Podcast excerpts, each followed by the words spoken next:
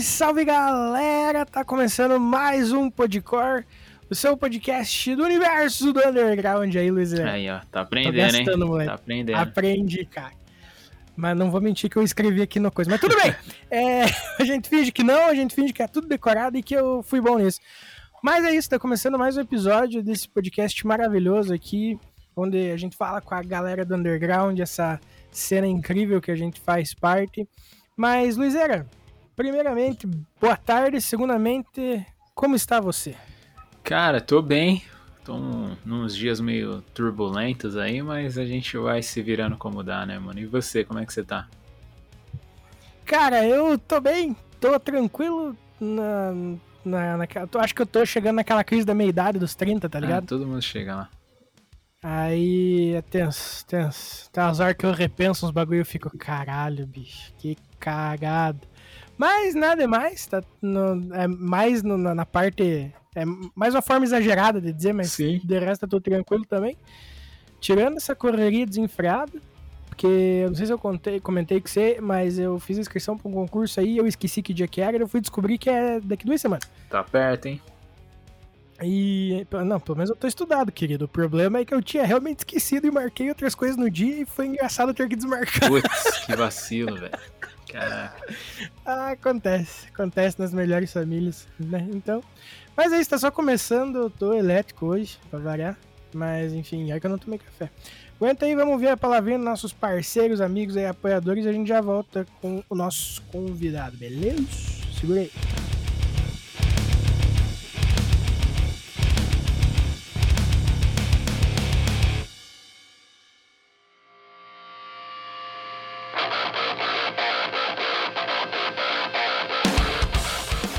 Procurando um portal focado no universo underground para ficar por dentro do que tá rolando na cena? Então cola com o Downstage. Somos um site dedicado a todas as vertentes do emo, pop punk e hardcore, que traz informações quentes para manter você ligado em tudo que tá rolando. Então acessa lá www.downstage.com.br e garanta o seu lugar na primeira fila.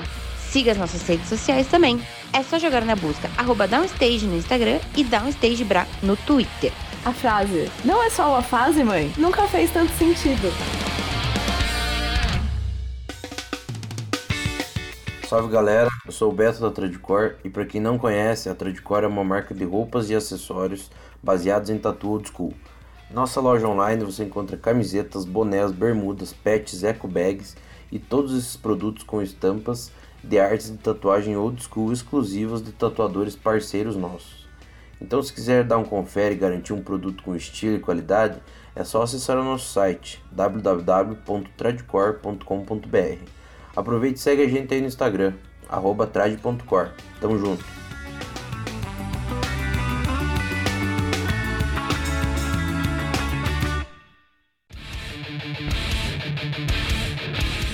É festival que vocês querem? Então toma!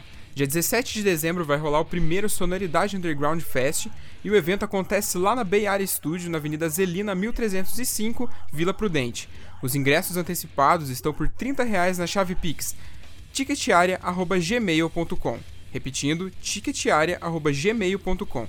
O rolê começa às 16 horas e o line-up conta com as bandas Enigma X Machina, Bonfire Season e Crass. Brabo, né? Então já marca na agenda e cola para fortalecer. Nos vemos lá!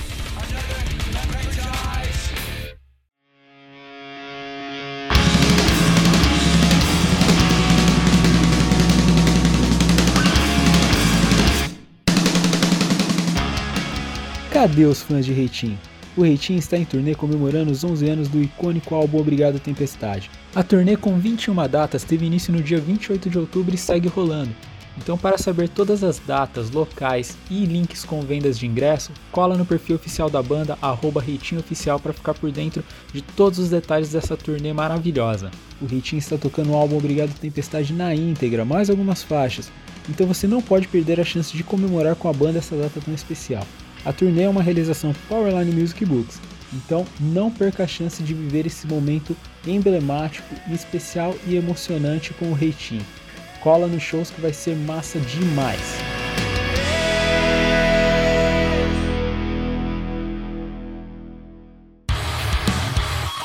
Salve, salve família Podcore, aqui é o Dan da Cismile e eu tô passando aqui para convidar vocês pro show de lançamento do Vortex, o novo álbum da Cismile. O rolê acontece no dia 3 de dezembro na Jai Club em São Paulo e nós não estaremos sozinhos. A gente chamou a banda Inversa, There's No Face e Laboratório para fazer essa festa com a gente, além também da discotecagem do Marco Serra do Emo Revival. Os ingressos estão disponíveis no site do Simpla, não mosca, que já tá no segundo lote, hein? Vamos aí, família!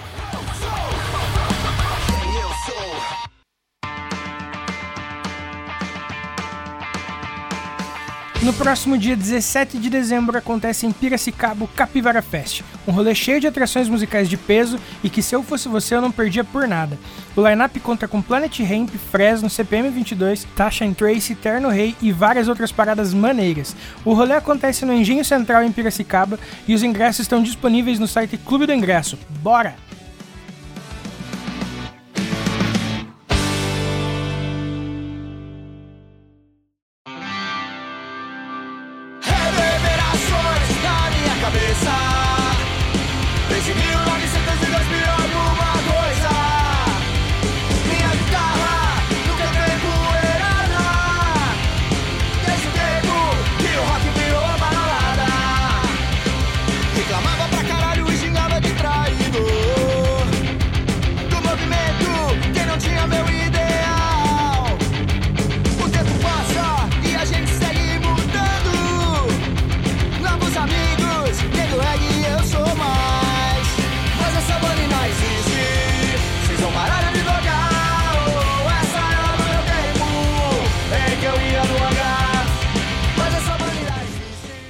Isso então, rapaziada. Dando start aqui no nosso podcast entrevista, a gente trouxe pra trocar uma ideia aqui um cara dos bastidores, o cara que organiza a parada pra vocês curtirem da melhor maneira possível aí. Então a gente tá trazendo o cara que tá por trás aí de um festival sensacional, que é o Capivara Fest, que acontece lá em Piracicaba, que é o Bruno Feijão. Bruno, de primeira já agradecendo aí por você ter tirado esse tempo no meio dessa correria absurda aí pra trocar uma ideia com a gente. Sinta-se em casa, se apresente aí, cara. Vamos trocar essa ideia. Opa, eu que agradeço a oportunidade aí. Muito, muito massa o trampo que vocês vêm fazendo. Eu já, já tinha ouvido alguns episódios, inclusive com alguns parceiros de Piracicaba. Se não me engano, vocês entrevistaram o Jones do Into the Void, né? Sim, sim, trocamos uma ideia com ele. Então, é. Eu lembro, o primeiro episódio que eu ouvi foi com ele, depois eu curti, comecei a ouvir uns outros e parabenizar pela iniciativa. É, mais pra frente eu posso contar um pouquinho mais da minha história, mas eu também come... não era na época do podcast, mas era com o site online, então eu entrevistava o pessoal. E é muito massa ver a galera fazendo isso hoje em dia, é bem, bem legal. Obrigado por, por me chamar. Pô, maravilha. E então já vamos começar o papo aí, Bruno. Conta pra gente como que você começou na música, cara. Quando que você começou a curtir um som, as primeiras bandas que você começou a escutar, quando que você se envolveu com, com a música de uma forma mais séria. Legal. É, bom, quando vocês comentaram aí, eu também tô na, na fase dos 30, tô- eu tenho 32, né? Eu Uhum. comecei, eu comecei ouvindo, vamos dizer assim, o rock tradicional, um pouquinho antes do final- do finalzinho dos anos 90 ali, 98, 97. Aham. Veio aquela fase ali do Raimundos, Charlie Brown, Blink, Offspring, Green Day.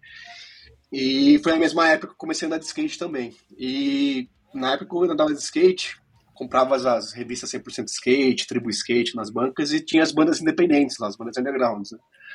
E foi aí que comecei a ouvir mais um punk. Eu comecei, eu comecei pelo. Na, na parte independente, eu comecei pelo punk. Aham. Então eu ouvia muito Três de Ratos, Cólera, Olho Seco e também muita coisa gringa, né? Exploiter, Charge, por aí vai. E, então isso foi no comecinho dos anos 2000, 2001, 2002, eu tinha meus 12 anos, que foi quando eu comecei também a frequentar os, os shows, né?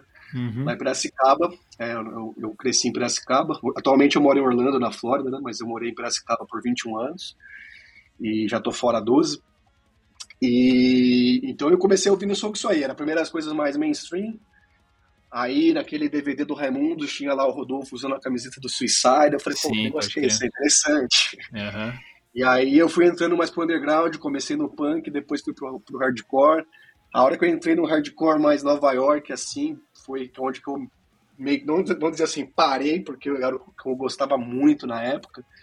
E também foi meio que o boom do metalcore, ali no 2003, 2004, tinha muita banda de metalcore. Em Piracicaba tinha uma cena metalcore muito forte, né? Olha que legal. Então tinha, tinha a galera do Children of Gaia, tinha o Deeper Than That, tinha o Burn My Eyes. E era aquela época que a, que a Liberation, que era, era pequena ainda, também fazia muito show de metalcore. E a gente estava todo mês em São Paulo. Então foi assim que eu comecei a, a ouvir som. né?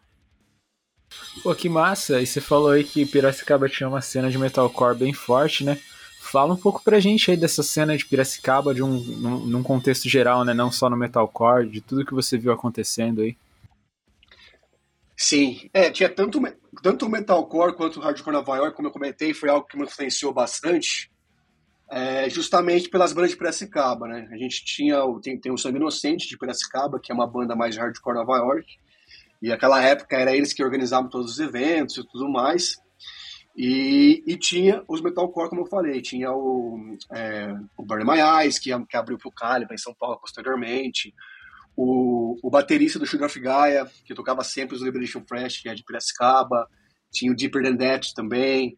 Aí tinha várias outras bandas menores, eu mesmo tive bandas, é, a, mi- a minha banda, e mas assim, era uma cena bem ativa, tinha, tinha show quase todo mês, toda, toda semana, assim.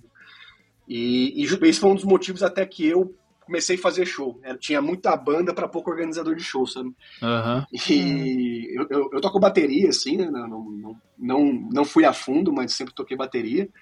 Mas era, eu via muito isso, essa, essa rixa, assim, pô, vai ter tal show, mas é que tá organizando, não podia pôr, o cara que organizava não podia pôr a banda dele, porque senão ficava meio marmelado e tal. Então eu comecei meio assim, falei, pô, vamos, eu queria fazer algo diferente. E banda, cara, acho que pelo meu, pelo meu nível de perfeccionismo, eu nunca consegui levar a sério, porque nunca as, as pessoas tinham o mesmo comprometimento que eu. Então, eu comecei a fazer evento que fez mais sentido. Mas, na verdade, é, até somando com essa história, então, é, tinha lá o Sangue Inocente organizando shows em Piracicaba, aí tinha as bandas de metalcore ali emergente também, os Liberation Flash, Verdurada bombando em São Paulo, a gente ia todo mês pra lá. E foi como eu comentei ali no começo, né? Pô, vocês estão fazendo podcast, né? Como eu comecei, na verdade, eu comecei fazendo os fanzinezinhos, apesar de do- dos anos 2000 já não ser mais o auge do fanzine, né? Sim. Eu comecei a fazer vários fanzines ali, que era o começo ali da internet, internet de escada ainda também. E eu achava muito louco esse negócio do punk ainda de um fanzine, então eu meio que ressuscitei isso aí, num nível assim que já não, não precisava mais, só que obviamente, o que acontecia, né? O fanzine, por ele ser impresso, por ser físico, ele era, ele era custoso para mim, pô, com 12 anos você ter que mandar 30, 40 cartas, pô, não, não era algo acessível, vamos dizer assim, né? Você tinha que pagar o selo e tudo mais. Então eu, eu pensei assim, pô, se eu conseguisse fazer um site, eu resolvo esse problema, porque eu começo a escrever meus artigos online. E nessa época, assim, era tudo artigo literalmente bem anarco, assim, punk, assim, tipo, boicote ao McDonald's, boicote a Nike, boicote aos Estados Unidos, tudo, todas essas coisas assim, que era, era coisa que eu escrevia. Escrevia sobre veganismo na época também. E aí eu comecei a fazer site, né? Pra justamente não ter mais esse custo de enviar as cartas. Naquela época a gente tinha os famosos sites de graça, os hospedagem de graça e tudo mais. Então foi assim que eu comecei a me envolver com a música. E isso foi muito legal, e é por isso que eu acho massa que vocês estão fazendo, porque isso começou a gerar um network. Por exemplo, a primeira entrevista que eu fiz foi com o Street Bulldogs.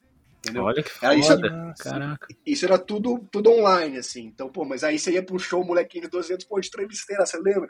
Aí o cara te conhecia.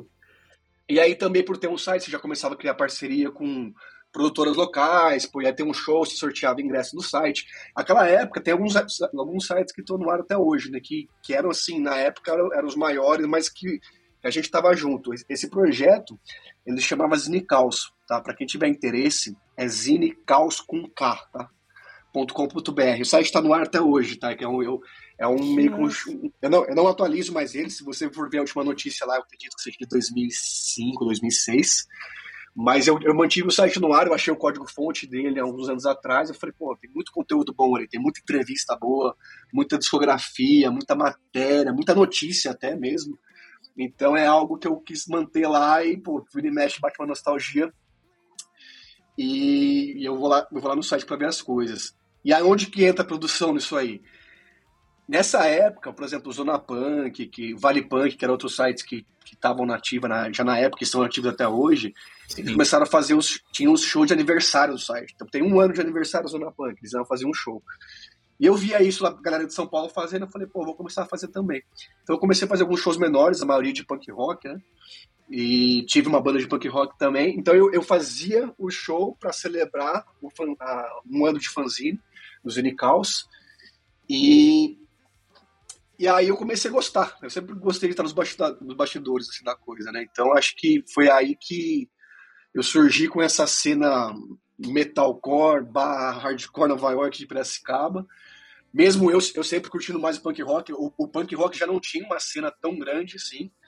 O punk rock ele nunca morreu, ele é engraçado que ele não morre a cena dele, mas assim, ele tem uns, uns altos e baixos, então a gente ia para showzinho assim para 10, 15 pessoas. É, um dos primeiros shows que eu fiz de punk rock teve DZK, teve Fobia, então era uma coisa mais essa pegada. Uhum. Só que, como eu, como eu comentei com essa o HC mais puxado para Nova York, o metalcore em ascensão, eu também comecei a ouvir mais som pesado nessa, nessa pegada. E foi quando eu fiz um show em 2005 do Confronto, no Rio de Janeiro, né? E era uma tour que era o Confronto Outra Salida, que é uma banda também de hardcore lá da, da Argentina. Que inclusive foi a banda também que abriu para a primeira vez que o Hate Breed foi para o Brasil em 2005 com o Agnostic Front. Caraca. Eu sempre cito esse show porque foi o primeiro show grande que eu fui em São Paulo assim e me marcou, né? Eu já tinha ido alguma verdurada, fui no Caliban, no Jabaquara e tal.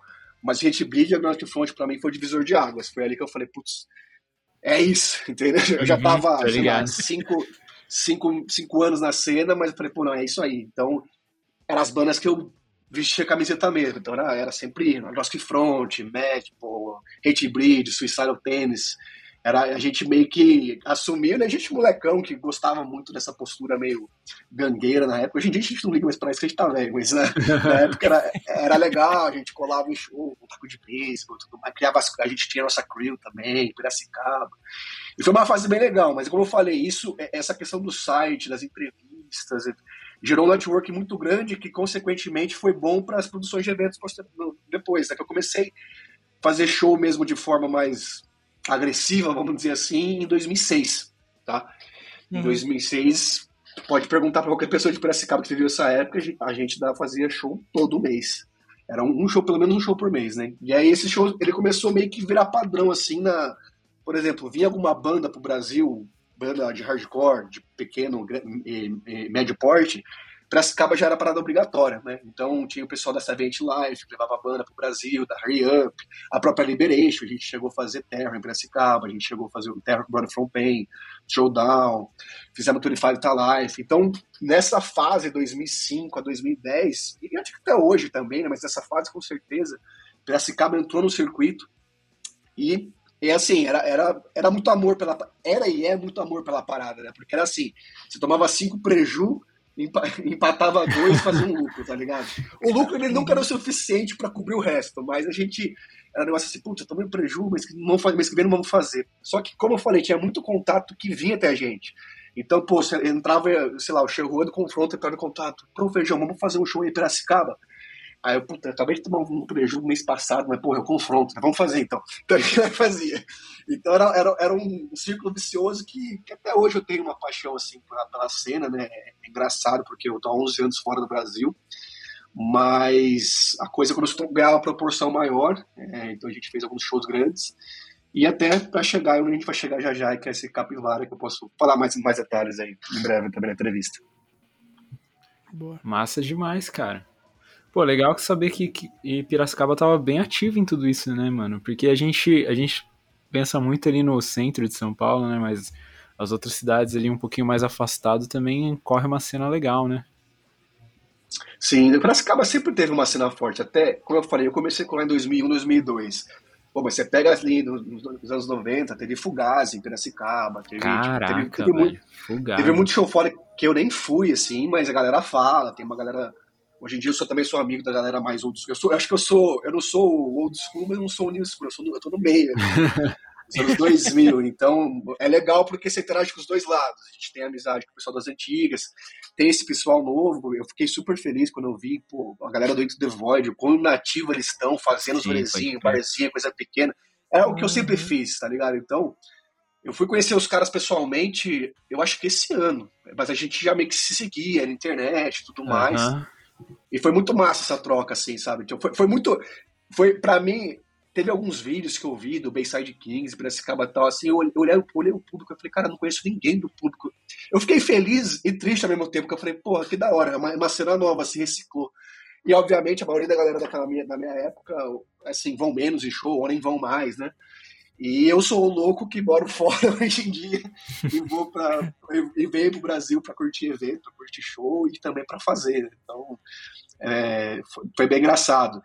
E pra- mas é só para dar uma também uma ênfase em como teve um momento de transição aí também, né? Tipo, a gente eu tava falando de Sneakhouse, que era meu fanzine, e como eu falei, o fanzine, ele, apesar dele ser mais punk, ele começou a refletir muito esse lado hardcore Nova York e metalcore que eu tinha. Foi aí que eu, foi aí que surgiu a ideia de a gente mudar o nome para Hardcore Pride, né? Então a minha produtora hoje ela chama Hardcore Pride. Esse nome ele mudou de Zinecaus para Hardcore Pride mais ou menos em 2007, se eu não me engano. Então foi esse nome que a gente começou a usar dali em diante para produção de eventos. E aí a partir daí praticamente praticamente o Zine morreu, né? Porque já não era mais um, um portal de, de música, era mais uma produtora com um site, né? Mudou um pouco o foco. E como eu falei, foi sempre muita paixão, assim, né? Quando eu fui morar nos Estados Unidos, eu senti muito falta disso. É, Foi, foi, foi, uma- foi estranha a sensação de morar nos Estados Unidos no começo, porque ao mesmo tempo que eu tava viajando e vendo todas as bandas que eu sempre sonhei, as bandas que não iam pro Brasil, algumas foram depois, mas assim, teve muita banda que ainda nem, nem pro Brasil foi, Uhum. era, era foda porque eu tava vivendo aquilo sozinho. Então, eu- quando eu cheguei no- no- nos Estados Unidos, já tive filha muito cedo, casei muito cedo. Eu não, eu não, eu não fiz parte da cena de lá. Não, acho, eu nem faço parte da cena lá até hoje, eu não considero, porque acho que a cena ela é muito. Não é só em show, é, é os amigos, você tem uma, uma galera que você anda junto, né? Então hoje eu sou um, eu sou um espectador de show nos Estados Unidos, eu, sempre- eu vou nos grandes festivais, gosto muito de ver as bandas ainda. Então já fui em Black and Blue, This is Hardcore, Furnace Fest, vários festivais assim, mas é, eu ainda tenho essa coisa com o Brasil, acho que pela cena, pela amizade? Então eu fiquei, só para também vocês terem uma noção, eu fiquei seis anos sem vir pro Brasil, porque eu fiquei um tempo Caraca, legal lá nos Estados. Unidos. É, eu fiquei um tempo legal lá, então o tempo de eu me legalizar é, demorou seis anos. E aí, quando eu voltei, foi aí que eu fiz meu primeiro show depois de seis anos no, é, em Piracicaba, que foi em 2017. Foi um festival que a gente chamou de Reunion Fest. Eu não sei se vocês acompanharam, alguém que está ouvindo aí também acompanhou, mas teve um Reunion Fest 2 em Piracicaba esse ano, que foi bem legal. Teve Dead Fish, Ratos de Porão, Gritan HC, Paura, Norte Cartel, um monte de banda, Agrotóxico. E a primeira versão desse Reunion Fest foi justamente em 2017, quando foi. Era, por que, que era Reunion Fest? Foi o primeiro show que eu fiz, era um show de reunião para reencontrar os amigos mesmo, né? Então também foi um show bem legal também, teve 10 bandas na época lá na, Piracicaba, teve Questions, Paura, DPR, Reunião do Corleone, Clearview, foi bem massa. E depois disso a gente fez, foi, foi quando eu, eu tentei dar um tiro um pouco maior, vamos dizer assim, né? Então a gente estava acostumado a fazer show de hardcore, já tinha feito algum show do Dead Fish para 400, 500 pessoas, mas também em 2017, em dezembro, foi quando eu fiz meu primeiro show, vamos chamar assim de show grande, vai, show grande, passou de 500 pessoas no hardcore, é show grande, né? E, e a gente fez o show do CPM 22 em Piracicaba, que inclusive foi engraçado porque eu coloquei bandas de hardcore para abrir o show. Então o Clearview abriu o show do CPM. E foi legal, cara, porque é, o, o Marcos da Liberation, ele, ele, ele que falou isso pra mim uma vez, me marcou muito, né? O trampo que você tem pra fazer um show pequeno e um show grande, ele é praticamente o mesmo. O que vai mudar é os valores, a cifra, mas assim, a, a, logística é a mesma, entendeu? Então é, pô, você tem que contratar a banda, tem que fechar o contrato ali, tem que acertar o cachê, tem que pagar os custos, tem que alugar a casa, alugar o som. Você tem. É, é o mesmo trampo, só vai mudar, obviamente, o custo do evento, né? Então, obviamente, assim, conforme eu fui crescendo, hoje eu tô nos meus 32, não só isso, também moro nos Estados Unidos, então tenho uma a minha renda em dólar, então é, Uhum. nada, nada, minha renda vale cinco vezes mais aqui. Exatamente. Eu comecei a, a fazer algumas coisas maiores, né? Então esse show do CPM foi legal.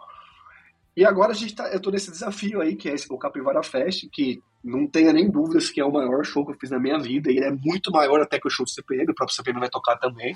Uhum. A gente tem uma expectativa aí de mais ou menos 5 mil pessoas para esse evento. Pô, que Pra massa. vocês terem noção, o show do CPM foi um show de 900 pessoas, então estamos falando de mais de 5 vezes Caraca, mais. velho. Olha isso. E não só isso, esse show, cara. Puta, eu vou voltar um pouco no tempo aqui, porque as coisas se conectam, né? É, esse show que vai ter o Capivara Fest, ele vai ser num, num, ele é num monumento histórico, é um lugar público em Piracicaba, que é o Engenho Central. Ele fica bem do lado do Rio Piracicaba ali. Eu nunca fiz show lá, eu sempre fiz show num, num bar, numa casa de show, né? Uhum. E, e teve um show em 2004 que chamou, que chamava. Um festival que eles fizeram lá chamava Monster, Monster Rock, né? E os headliners na época foram o Paralamas, CPM, Ratos de Porão e Rodox. Eram as quatro bandas Caraca, o principais. Rodox ainda, né? O Olha só que foda, velho. E aí tinha, eram três palcos e tinham várias bandas underground. Então tinha Sugar Cane, Dance of Days, Reitin, Forgotten Boys. Puta, tinha muita banda, cara. E aquele show, cara, me marcou de uma. Porque foi bem na época que eu tava começando a fazer show, showzinho pequeno, pra 50 pessoas. Uhum. E eu falava, puta, que da hora, né? Engenho Central, esse lugar público, do lado do Rio Piracicaba, que é um, é um monumento histórico que é a cara que representa Piracicaba. Aham. Eu sempre tive essa vontade, cara, eu quero fazer um evento aqui um dia. Isso foi em 2004. A gente está agora em 2022, 18 anos depois. Eu estou realizando esse sonho, entre aspas, porque eu nunca tinha feito show nesse lugar. Então, assim, também vai ser um show tão grande quanto, né? A gente vai ter dois palcos. Tem um palco mais alternativo o palco principal. E os nossos headlines também são gigantes, né? A gente tem o Planet Ramp como headline principal. Que, se eu não me engano, isso, cara, eu vou falar aqui, não posso estar errado, mas pelo que me disseram, a última vez que o Planet Ramp tocou em Piracicaba foi em 98. Então, eu nem Nossa senhora, velho. Caraca. Então, algo bem que inédito assim. Vamos ter o CPM de novo também, que o CPM é uma banda que. Eu gosto do CPM porque é uma banda, cara, que todo mundo assim, que conhece sabe que os caras são do hardcore, eles curtem hardcore. Eles estão ali fazendo deles até hoje. Uhum. E não deixa de ser hardcore, apesar de ser um hardcore mais melódico, né? Sim, Então, sim. A, a- interação que a gente teve no show com eles foi bem legal. Eu gosto muito da postura deles, assim, de, de estar sempre abraçando a cena. Os caras são- sempre estão com as camisetas de banda, assim, com o Firol, médico e tal. Então é uma banda que tem público, um público fora do hardcore, fora do underground, mas eles também têm um público hardcore. Então a gente tem o Planet Ramp, tem o CPM. A gente vai ter o Fresno também. E, cara, o Fresno foi bizarro, cara, porque eu não sabia que eles estavam tão grandes no Brasil, sendo bem sincero. Ah, cara, uma das maiores É. bandas hoje em dia. Pois é, cara, e, e é engraçado que eu vi o Fresno, tipo, em Piracicaba em 2004, no barzinho que eu fazia show. Não, não fui eu que fiz esse show, mas é, é a última vez que eu vi Fresno, é isso. E, e também, assim, se você for parar pra ver, como eu falei, a gente tava naquela época de hardcore e metalcore, então a gente pagar de malvadão. Quando explodiu o emo, o emo tinha esse negócio mais emotivo, de visualzinho mais, mais delicado, vamos dizer assim. Naquela época a gente não tinha que gostava daquilo. Até, até alguma outra coisa que você gostava, você não, você não falava. Hoje em dia a gente tá velho, a gente não tá nem aí. Então o Fresno foi uma banda que eu nunca acompanhei. Era uma banda que, pô, não, Fresno, isso aí, essa banda de menina, isso aí, para. A gente não ouve isso aí, né?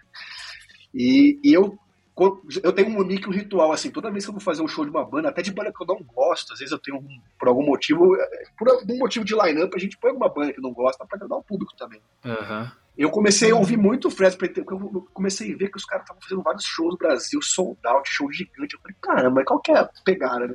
Então eu comecei a ouvir mais recentemente, hoje em dia eu acho uma banda interessante. Uhum. Então é muito louco isso, né? Você meio que entender a banda, dar o clique, assim, falar, pô, que legal, agora eu entendo porque os caras estão grandes dessa forma, né? Então esses são os três principais headliners do Capivara, né? então é o Planet Ramp, CPM Fresno, e a gente tem algumas bandas menores, que a ideia também do Capivara, cara, é... eu, eu vou contar essa história porque ela é engraçada. Como que surgiu a ideia do Capivara?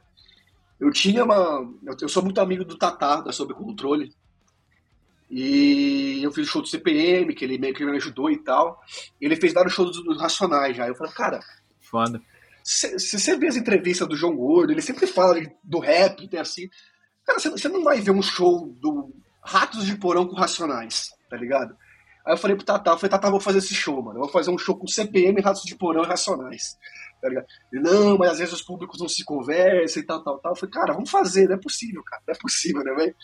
Então a ideia do Capivara ele surgiu pra fazer um show do CPM com Racionais e Ratos. Como eu, como eu já fiz o show do Ratos esse ano, com o Dead Fish, a gente falou, pô, não vamos repetir a banda, né? Então a gente pegou o CPM, infelizmente a gente não conseguiu data com Racionais, mas a temática ainda continuou pra mim assim, cara, vamos misturar rap, reggae e rock, hardcore, né? Ainda mais que o rap tá muito em alta, né? O rap e o trap tá muito em alta no Brasil. Sim, total. E eu falei, pô, a gente tem que somar esse. Se você for parar pra ver, cara, pô, a, a temática do rap mais raiz, assim, do hardcore, elas são muito parecidas, tá ligado? A questão de contestação. O trap, ele, ele envolve outras letras assim, mas eu, eu sempre achei massa essa questão da, do lifestyle mesmo, e da, e da letra, e de, e, sabe, de, de contra o sistema, e falar e tal. É, é muito casado o punk, o hardcore com o rap, né? E aí esse ano, cara, eu fui, eu fui, eu, ouvi sempre falar também do pessoal que falava do João Rock. É um festival grande e tal. Aí eu comecei a ver as bandas, falei, pô, as bandas que vão tocar no João Rock, né? Tipo, é, é o CPM, é o Jonga. Eu falei, tipo, é as bandas de rock, do cenário do rock e do rap e do trap, né? Obviamente a gente não tem condição financeira de fazer algo próximo daquilo, mas, mas aquilo ali me inspirou por quê? Os caras fizeram um show esse ano, o João Rock, eu sei que eles já estão na estrada há muito tempo, pô, que são só bandas nacionais, obviamente são bandas da- do mainstream, bandas grandes, mas são só bandas nacionais desses estilos. E os caras colocaram 80 mil pessoas, sold out. Cara, 80 mil pessoas é, é- é o número de- dos grandes festivais que vou nos Estados Unidos, pra Foo Fighters. Blink. Eu falo, cara, isso só com coisa nacional é bizarro, é muito louco, tá ligado? Eu acho muito foda isso. E se você for querer ver, um, tipo assim, por mais que a gente não queira, que, ah, mainstream hardcore nada a ver, Cara, muita banda, o CPM ele saiu do hardcore para ir pro mainstream. Então, é- esse, essa ideia da Capivara é justamente resgatar isso. Sendo bem sincero, é, a gente tem muita banda independente do lineup hoje. Ele não, ele, ele foge um pouco do lineup do que o pessoal que está acostumado em show da Hardcore Pride, porque como os números são muito altos em termos de cachê e de banda, a gente meio que tem que jogar o jogo e falar, a gente tem, a gente tem que colocar bandas que vendam ingresso. Então a gente, te- eu, qual que foi a minha ideia, né? Eu tenho alguns parceiros que fazem show comigo, mas eu tentei colocar bandas da, da meu, no meu ver são autênticas, né? É- vamos dizer assim, não é que eles são vendidos ou não, é bandas que estão no mainstream, mas os caras têm uma identidade que eles não deixaram de lado essa identidade. O Fresno é essa banda, o Planet Rape é essa banda, o CPM é essa banda, entendeu? E aí para representar o rap, a gente trouxe a, a Tasha Trace. A Tasha Trace é, eu acho massa porque primeiro para representar as mulheres, o festival, né? E representar o rap, né? E só para dar um, vou dar um spoiler aqui também, um, um spoiler falido, mas eu acho que é legal comentar. A gente, a gente tinha fechado com a Pitch, na realidade, né? Caraca, olha só. E, e aí, por também questões contratuais, ela vai fazer um outro show no interior paulista numa data próxima. Eu falei, pô, fica inviável pra gente. A gente tá, a gente tá pagando um valor relativamente alto. Uhum. E aí, e a, e a Pitch, o Fresno e o Planet Rape, eles são tudo da mesma, da mesma agência, né? Que é a LMS. Ah, entendi. Então a gente, pô, vamos, vamos manter o Fresno, mas vamos, entre aspas, trocar a Pitch pelo Planet Ramp. né? O Planet Ramp é uma banda maior, também tem um cachê mais alto e tal. Mas foi um movimento que a gente quis fazer. Então, assim, era, a Pitch ia ser a headliner principal, que também ia ter essa questão da representatividade feminina. Quando a gente perdeu ela, foi meio, meio broxante. Putz, ela era a mina do festival, né? A maior, né? Uhum. Então, foi aí que a gente foi atrás da Tasha and Tracy, que são duas meninas que estão bombando também em todos os grandes festivais aí do, do Brasil. E então elas estão tocando, representando o rap. E aí também a gente tem o Mato Seco, que fecha o palco. Desculpa, não fecha, né? Tem o, o Punch Rape, Fresno, CPM, Tasha and Tracy. A gente tem o Mato Seco representando o reggae, né?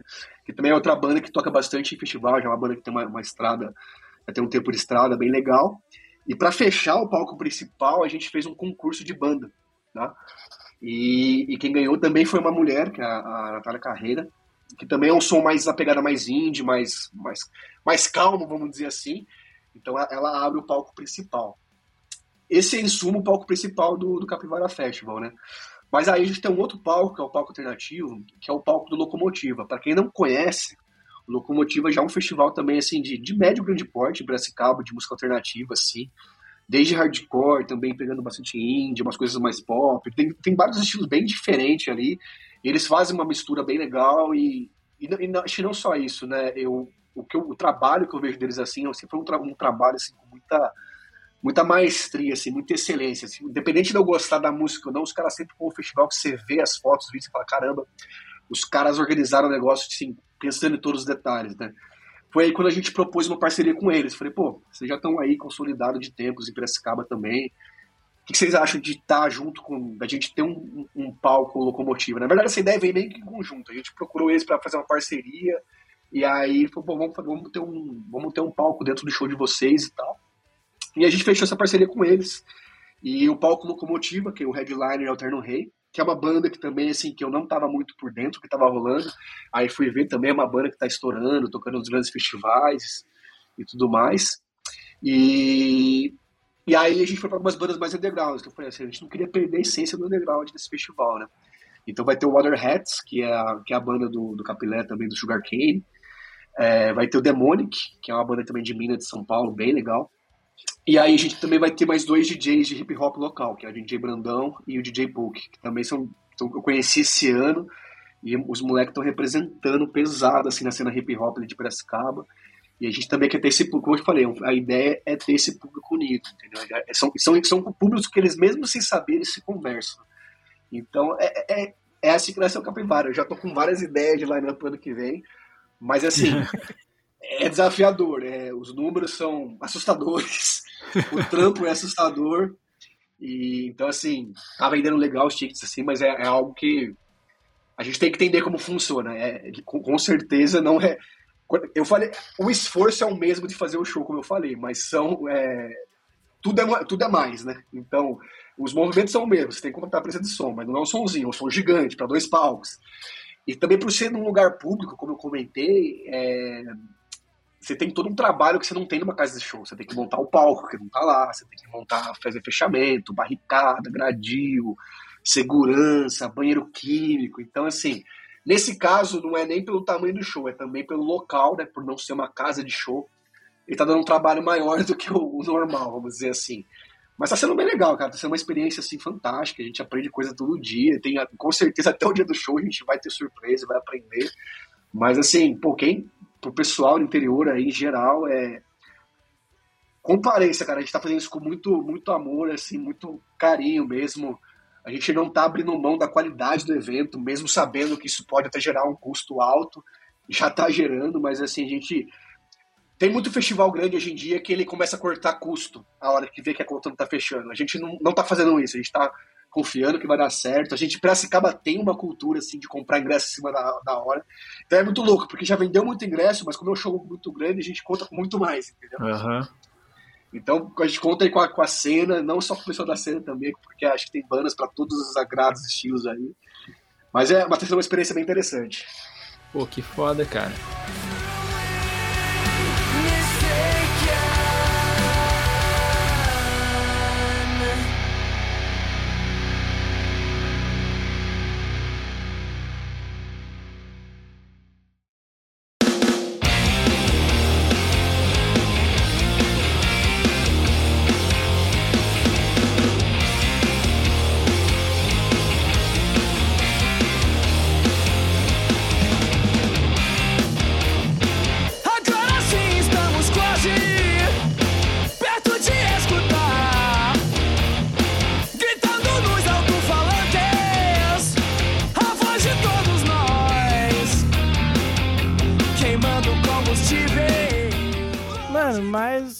Falou e tal, mas, tipo, como surgiu, tipo, a ideia do... Tá, você falou ali do, do, do Hardcore Pride, que foi, né, a migração ali pro, pro, pro negócio, mas como que o Capivara, tipo, tá, eu preciso fazer uma coisa... A, a primeira ideia que surgiu para levar você, tá, vamos fazer, tá ligado? Sim.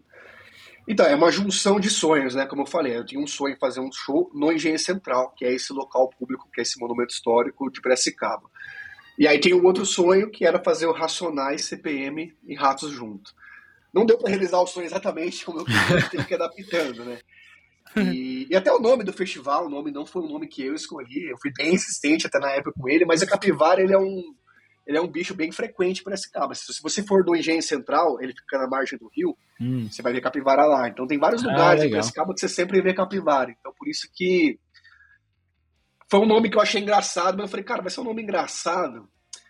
Mas a hora que a galera vê que o line-up é sério, vai, vai, vai, dar devida credibilidade. Porque se fosse Capivara Fest com, com um line-up fraco, ia, ia ser motivo de zoeira, né? E pra, como vocês perceberam também, eu acho que eu tenho um fetiche com o cara. Porque o Zine, o Zine Caos também era Caos com K. E o Capivara o K. Eu falei, vamos colocar com K pra ficar diferente, não ficar com C. Acho que a tipografia do K é mais bonita que a do C, vai ficar mais bonito pro logo. Então foi, foi assim que surgiu a ideia, cara. Foi um negócio bem. Pô, quero fazer um rolê no engenho. Pra fazer algo no engenho, com a grana que você vai gastar lá, você tem que colocar artistas que, que levem gente pra justificar aquele tamanho de lugar, né? O Engenho Central, assim, num total, ele cabe mais de 10 mil pessoas, tá? Caraca, velho. É, a, a gente tá tentando fazer um fest para 5, Uhum. 6, talvez 7, 8 mil pessoas. Mas é um lugar bem grande. Então foi, foi assim que nasceu a ideia, né? E, e também eu tenho, como eu falei, eu tenho. Se você for pôr na ponta do papel, eu acho que. Acho não, eu tenho certeza que eu perdi mais dinheiro do que ganhei fazendo evento até hoje. Então, eu, eu acredito muito que eu- o Capivara ele tá abrindo um novo capítulo da minha vida, da vida da Hardcore Pride, entendeu? É algo assim que, pô, a gente, a gente entregando esse show de uma, de uma forma correta, bem feita, vamos dizer assim, pô, a gente vai ter um, a gente tem um histórico de um show grande, bem feito e bem entregue. Ou seja, para ano, ano que esse ano é totalmente independente esse show. Esse show ele não, não tem patrocinador, não tem nada. Uhum. Mas para um show desse tamanho, ano que vem, a gente consegue chegar com as fotos com o vídeo e falar, ó, pô, a gente fez um show que, entre aspas, parou a cidade ano passado, veio, veio muita gente de fora, a fomentar a cultura local. Então eu acho que é, é uma criança que está nascendo assim, que, que é dolorido o processo, mas eu, eu, eu acredito muito assim que no médio, prazo, no médio prazo isso vai fazer sentido. E eu já ouvi isso também de um produtor dos Estados Unidos, que ele fala, cara, quando você começa um festival, você vai tomar prejuízo no primeiro, você vai lutar para empatar no segundo e começa a dar lucro no terceiro. Você tem que criar esse nome, você tem que criar essa, essa cultura, Uhum. entendeu? E, e eu acho que também isso vai agregar muito para ser independente, porque pô, o cara que vai lá para que só conhece o CPM, que só conhece o Fresno nessa fase maior, ou que só conhece o Planet, e de repente ele vê uma banda menor num palco locomotivo, o cara vai, poxa, interessante essa banda. Ele vai acabar. Uma coisa leva a outra, entendeu? Então eu acho que hoje em dia eu tenho muito mais a contribuir com a cena local do interior, fazendo coisas maiores. Até porque a gente já tem a- o pessoal da, da nova safra fazendo coisas menores, né? Então, pô, pra mim, é o que eu falo, pra eu, vir pro Brasil, eu tenho que viajar, tenho que pegar um avião, é oito horas, né? não é barata a passagem.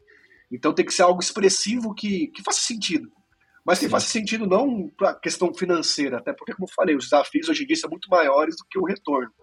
Mas que faça algo sentido para fomentar, tentar reacender porque a cena ela tá viva, mas eu, eu acho que ela tá vivendo uma fase um pouco embaixo, assim, pelo menos perto do que de quando eu vivi, em, ter- em termos de até número de público mesmo, entendeu? A gente fez o Ratos de Porão da Edifício esse ano, pô, foram 500 pessoas, legal, mas pô, se você fizesse um show do Ratos com Dead Fish há 15 anos atrás, era show pra mil pessoas. E também não, não só isso, cara, eu tenho, eu tenho uma, entre aspas, uma birra com São Paulo, porque se você vai nos Cumeto da vida, né, é, o Cumeto desse ano, por exemplo, teve, acho que foi sold out lá no, no Carioca Club, não tava lá. Aí eu falo, cara, se eu fizer exatamente esse mesmo show com esse line-up em Piracicaba, dá metade do público. Então, eu, cara. o que que eu. O, o- e não, e- o, sabe, o que mais ingrato disso é que seu custo é maior. Porque, por exemplo, se você tá levando banda de São Paulo, você tem o custo de transporte, você tem o custo de, de- de outras coisas. Tem banda que quer ficar em hotel. Então é meio ingrato, assim, porque a gente paga mais para ter menos público. Mas isso só muda com a gente criando essa cultura, entendeu? Uhum. Então alguém tem que sofrer para isso dar certo. E, e, e como eu falei, acho que hoje eu tenho, eu tenho uma. Eu, tenho, eu também empresa de tecnologia, eu, tenho, eu trabalho com. Eu sou desenvolvedor, tá? Não tem nada a ver Ah, com evento. tá. Eu, sou, eu, sou, eu sou programador. Então é uma área, assim, principalmente nos Estados Unidos, com a empresa que eu tenho, é uma área que, que dá um bom resultado financeiro. Então eu, eu, eu, eu falei pro meu pai esse dia, eu, eu tô meio que financiando os meus sonhos, né? Porque eu, eu tenho muito essa vontade de um dia. Eu não digo que eu vou viver de produção de eventos, mas, pô, se a gente chegar num ponto num dia que não perca mais dinheiro, já é mais legal. Já entendeu? tá bom, já, né? Então, então eu tô trabalhando muito para que isso aconteça. E não é- de novo, não é para mim, é para que aconteça. Porque pensa assim, ó, se, se um dia combinar de eu estar ganhando dinheiro com o evento, é porque a cena tá maior, é porque, entendeu? Tudo aumentou. Então, de alguma forma, você está contribuindo também de volta para a própria cena independente e para uma cena também já não tão independente, né, vamos dizer assim. Então, é, eu acho que é meio que meu minha missão de vida, vamos dizer assim, né? Porque muita gente fala, pô, por que você faz isso? Você mora longe, é todo custo, perde dinheiro, mas acho que tem, tem essa. Muita gente pergunta por que você não faz show lá nos Estados Unidos? Aí a gente cai naquele velho patamar da a cena, cara. Eu não- Eu não faço parte da cena dos Estados Unidos, apesar de eu curtir os shows lá. Pra mim é muito mais prazeroso eu, eu fazer um show e você ver todos os seus amigos ali, ou não, às vezes até conhecido, cara. Quando eu fiz o show do CPM, eu encontrei cara que eu estudei no colegial. E o cara nem sabia que era eu que tava fazendo o show. Eu falei, pô, que da hora que você veio e tal. Então é muito louco isso, sabe? Eu acho que o brasileiro ele tem muito mais paixão com a música, assim, no, no sentido de, de ir num, evento e tal. Então é, é, é gratificante esse retorno do público. Você entregar um show que a galera, pô, tava da hora, tava massa pra caramba, line-up legal, o som tava legal, organização boa, não teve atraso. Eu, eu tenho muito disso como como recompensas até a gente chegar nesse ponto em que, pô, estamos com uma cultura legal, uma cena grande, temos grandes festivais, festivais menores. Então é, é bem doido, né? Então, a, vou até também dar um, mais um spoiler aqui. A Hardcore Pride, praticamente, até pelo fato de eu morar fora, eu tenho, eu tenho como meta três projetos. Um deles é o Capivara, que é um, um show grande no interior paulista, a princípio só Piracicaba. A gente tem o Renon Fest, que a gente fez a segunda edição esse ano e foi bem legal que eu quero continuar fazendo, que já já é algo mais voltado para o punk e para o hardcore, mas também num, numa proporção maior, assim, em termos de, de bandas de renome, vamos dizer assim, né? É, e também tenho, ainda tem um, um projeto que ele não saiu do papel, e eu acho que muita pessoa vai gostar que ele sair, inclusive o pessoal do, da capital, né? A Hardcore Pride é muito provável que vai fazer nossa primeira turnê internacional. Olha só que foda. E, em 2023, tá? Caraca. Então o que isso quer dizer? Quer dizer que a gente vai levar provavelmente não só uma, mas vai ser uma tour de duas a três bandas gringas pro Brasil, né, pra fazer a turnê sul-americana inteira. Caraca. E tenho vontade que essas bandas passem por Piracicaba. Não sei se a gente vai conseguir devido à logística e tudo mais, Uhum. né? E...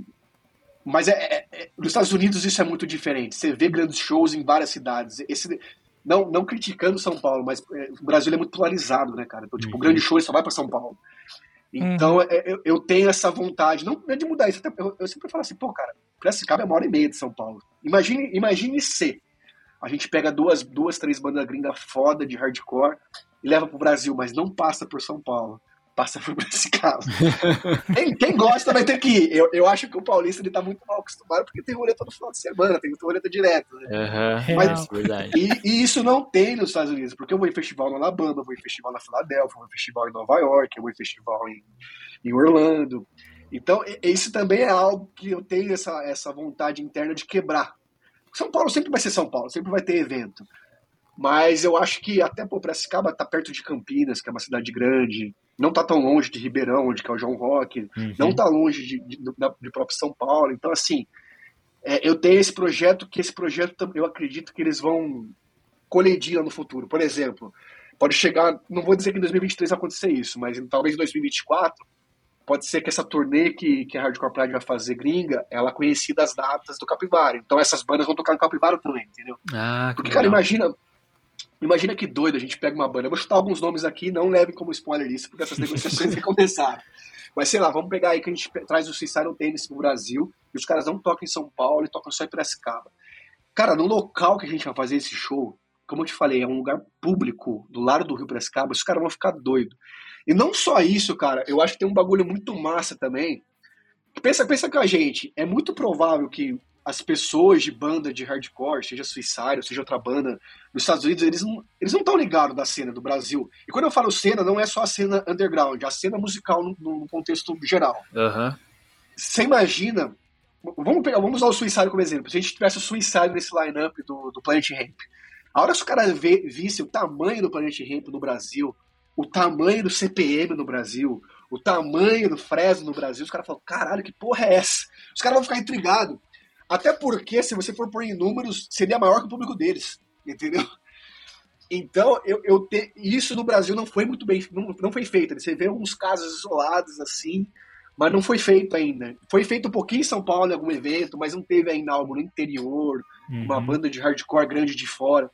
Então eu tô dando um spoiler bem assim lá na frente que isso vai acontecer. entendeu? Vai ser sofrido, mas isso vai acontecer em algum momento. Então são esses três projetos que, que provavelmente eu vou estar articulando nos próximos anos. São três projetos que a ideia é ter cada um deles anual, né? Então, bastante trabalho pela frente. Pô, que massa, cara. E você falou um pouco no contexto geral aí de, né, de, de produção de evento, mas qual que você acha que são as maiores dificuldades para organizar um fest do porte do Capivara, assim? Cara, de verdade, sem, sem querer pagar de coitadinho, é o público. Porque se você, não, se você não tem público, a conta não fecha. Essa é Sim. a verdade.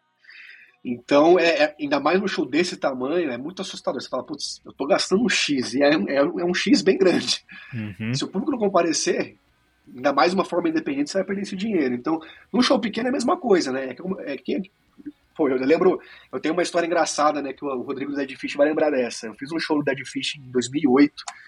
Cara, na época eu morava no Brasil ainda. Eu vou até falar números pra ficar bem explícito, né? É, foi, foi meu primeiro show. Naquela época, aquilo ali pra mim era um show grande, que era um show de 500 pessoas. Eu tava acostumado a fazer show de 100, 150. Os maiores shows que a gente fazia naquela época era com o Dance of Days. Dance of Days a gente fazia e dava 200 pessoas. Aham. E aí a gente fez um Dead Fish que, por, por motivos. Pô, teve. Eu lembro que teve Raimundos no dia seguinte. Então, uma cidade pequena como Piracicaba, você ter Raimundos no dia seguinte. Foi, era Raimundos, acho que era Raimundos, é.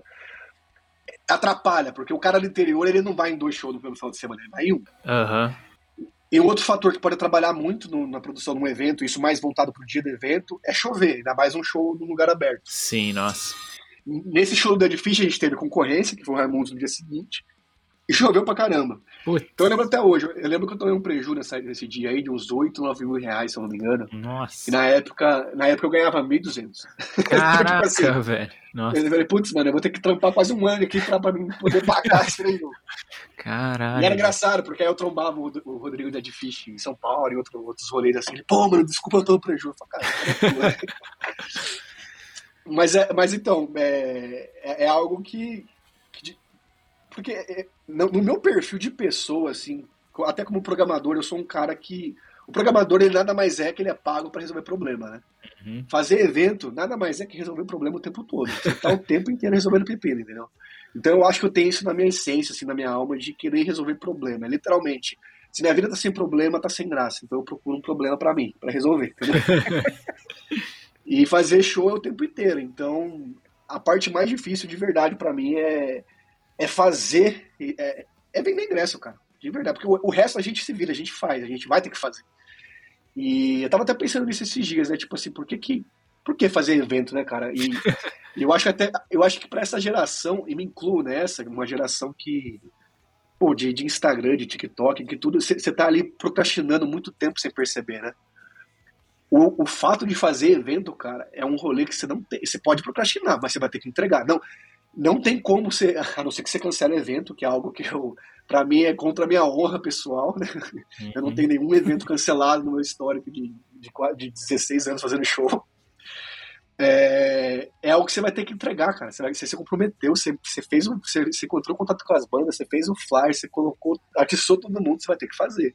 Então eu, tenho muitas frustrações pessoais minhas de projetos que não saíram do papel. Evento ele não tem como não sair do papel. É, é tipo aquilo é missão dada, missão cumprida, entendeu? Então por isso que eu, por isso que eu falo assim, eu não vejo tanto desafio, apesar de ser um desafio muito grande fazer evento, porque é, é o tipo de desafio que eu gosto de fazer, por mais estressante que seja.